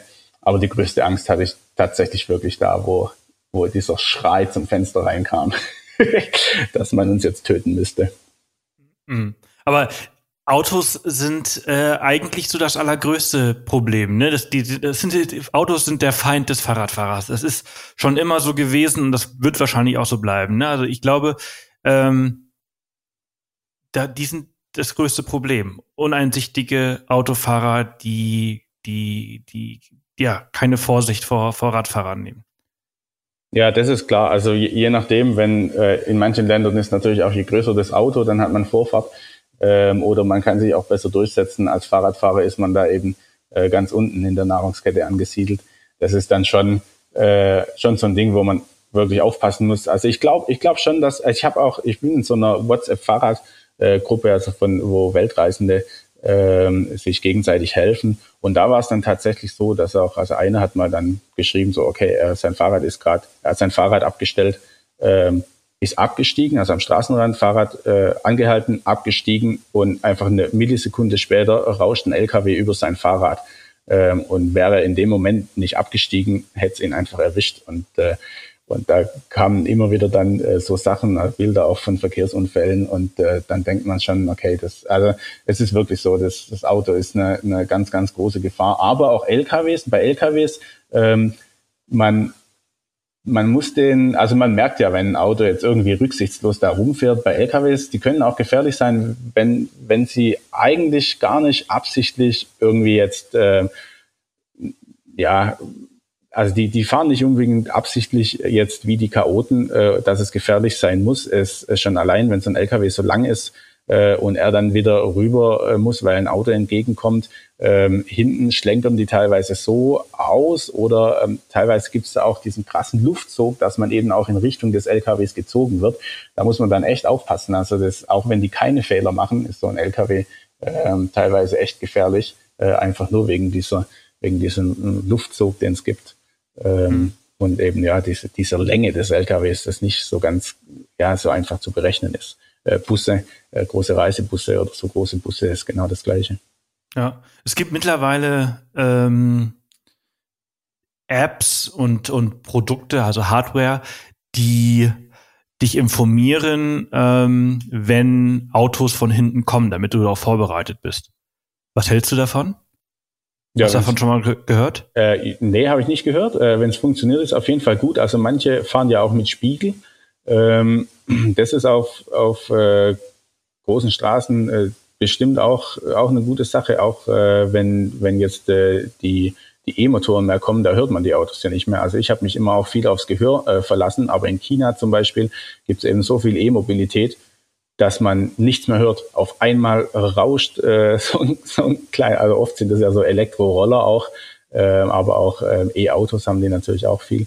Ähm, rauscht da äh, so ein Gefährt an einem vorbei und äh, man, man war nicht gefasst drauf. Also muss nicht mal unbedingt gefährlich sein, aber man hat eben schon so intuitiv, hört man eben immer was von hinten kommen und dann weiß man, jetzt kommt gleich. Und da ist es dann eben einfach so, dass das Erste, was man von diesem Verkehrsteilnehmer sozusagen mitbekommt, ist, dass man ihn schon sieht von hinten. Also wenn er quasi ins Augenwinkel äh, dann von, von hinten erscheint. Und das ist dann schon immer so eine Schrecksekunde. Ähm, und da ist so eine App bestimmt nicht schlecht. Also ich habe selbst nicht mal einen Spiegel gehabt, weil ich ja wie gesagt auch äh, versucht habe, so viel wie möglich äh, abseits der großen Straßen unterwegs zu sein. Aber wenn man viel auf Straßen unterwegs ist, ist es bestimmt eine, eine gute Sache. Ja, ein Nachteil ist natürlich, dass diese, diese Geschichten halt immer aufgeladen werden müssen, was ja auf so einer Reise, wie du sie gemacht hast, ja auch relativ schwer ist, äh, äh an Strom zu kommen. Ähm, aber ich stelle mir, also ich, die persönliche Sicherheit sollte halt immer irgendwie Priorität haben und entsprechend glaube ich, dass sowas von großem Vorteil ist. Ich glaube, Garmin ähm, hat so ein Ding herausgebracht, wo ähm, ich glaube, wenn ein Auto ab 100 Metern wird es, wird es gemessen. Also Auto, LKW, Bus, was auch immer da von hinten kommt, ja. dann sagt dir dein, dein Computer, dein Bordcomputer quasi, hey, da kommt was, 100 Meter entfernt, irgendwie 70 Meter entfernt, 50 Meter entfernt, damit du Bescheid weißt. Was dir total Sinn macht. Bei so einem E-Auto äh, hörst du es halt eben nicht. Ja. Wenn du keinen Spiegel hast, weißt du nicht, dass da gerade was kommt und dann ja. könnte, könntest du auf jeden Fall darauf vorbereitet sein. Ähm, Thomas, wir sprechen wahnsinnig lange und ich glaube, dass jeder, der jetzt noch irgendwie Blut geleckt hat an so einer Reise und an deinen Erzählungen äh, am besten aufgehoben ist, wenn er sich äh, dein, dein Buch besorgt, was wir natürlich halt in den Show Notes verlinkt haben und ich es wirklich sehr empfehlen kann, weil es ein toller Mix aus, aus Bildern und, und deinen Geschichten ist. Seitenstraßen der Seidenstraße. Ähm, ich danke dir vielmals für deine Zeit heute Morgen, äh, für deine tollen Erzählungen und ähm, ich wünsche dir alles, alles Gute für die Zukunft äh, und dass du weiterhin viele Menschen mit deinen Geschichten inspirierst. Ja, danke schön. Danke, dass ich dabei sein durfte. Ich würde ganz kurz äh, noch eine Kleinigkeit sagen. Ich habe es äh, ein bisschen angesprochen im Podcast. Ich äh, mache auch Reisevorträge. Also ich bin im ganzen deutschsprachigen Raum unterwegs äh, mit äh, diesen Vorträgen.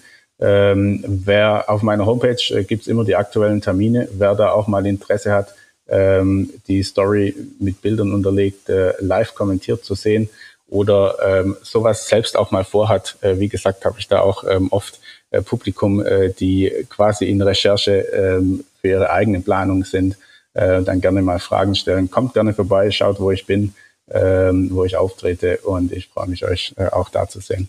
Dankeschön äh, für deine Zeit auch, äh, hat mir super Spaß gemacht. Super. Ich bin sicher, dass, dass, dass viele Leute das jetzt in Anspruch nehmen werden, weil ich habe selber noch 10.000 Fragen, aber das äh, ist, äh, das sprengt vielleicht den Rahmen des Podcasts und ich äh, denke, dass man da bei dir vielleicht ein bisschen besser aufgehoben ist und mit dem Buch auch auf jeden Fall. Ich, ich danke dir und ich, ich wünsche dir alles Gute. Bis bald. Danke auch, Sebastian. Bis dann. Mach's gut. Ciao. Tschüss. Das war doch schon wieder für heute mit Thomas. Vielen Dank für die Zeit, vielen Dank für diese tollen Geschichten. Ich hoffe, es hat euch gefallen. Kauft sein Buch. Das ist wirklich richtig, richtig cool geworden. Seitenstraßen der Seidenstraße. Äh, wie gesagt, er, ist, er hat da richtig geniale Bilder reingepackt, die das Buch sehr gut auflockern. Und es hat auf jeden Fall sehr, sehr viel Spaß gemacht. Das ist heute die 182. Podcast-Folge gewesen. Also wie immer, alle Infos und Bilder, falls ihr nicht mitbekommen haben solltet, unter www.offthepath.com slash Folge 182. Und nächste Woche, Dienstag, geht's weiter mit meinem ähm, Podcast-Kollegen Erik Lorenz vom Podcast Weltwach. Wir sprechen über seine Reise äh, quer durch die USA auf der Route 66, als er umgezogen ist letztes Jahr von Philadelphia nach LA. Und äh, das ist wieder eine sehr spannende Folge. Die kommt am 24. Mai um 4 Uhr morgens. Merkt es euch, schreibt es euch auf, teilt es mit euren Freunden oder nichts von dem, sondern schaut einfach nur in eure Podcast-App rein. Gar kein Problem. Ich wünsche euch was. Liebe Grüße aus Afrika.